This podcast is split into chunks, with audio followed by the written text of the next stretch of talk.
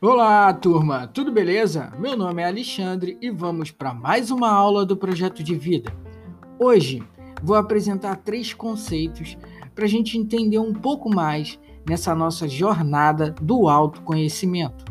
Vamos falar de emoção, sentimento e estado.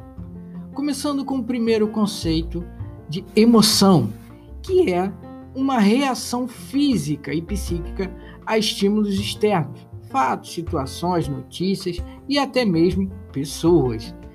Essenciais para a manutenção e preservação da vida, as emoções nos colocam em movimento.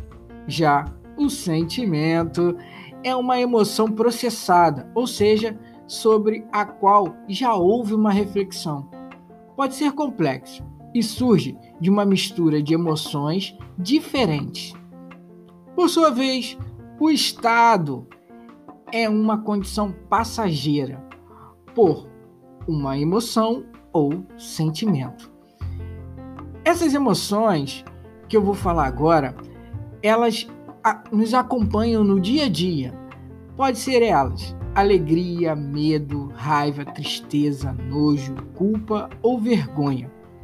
E aquela famosa frase: quem nunca, quem nunca passou por uma emoção ou sentimento desse?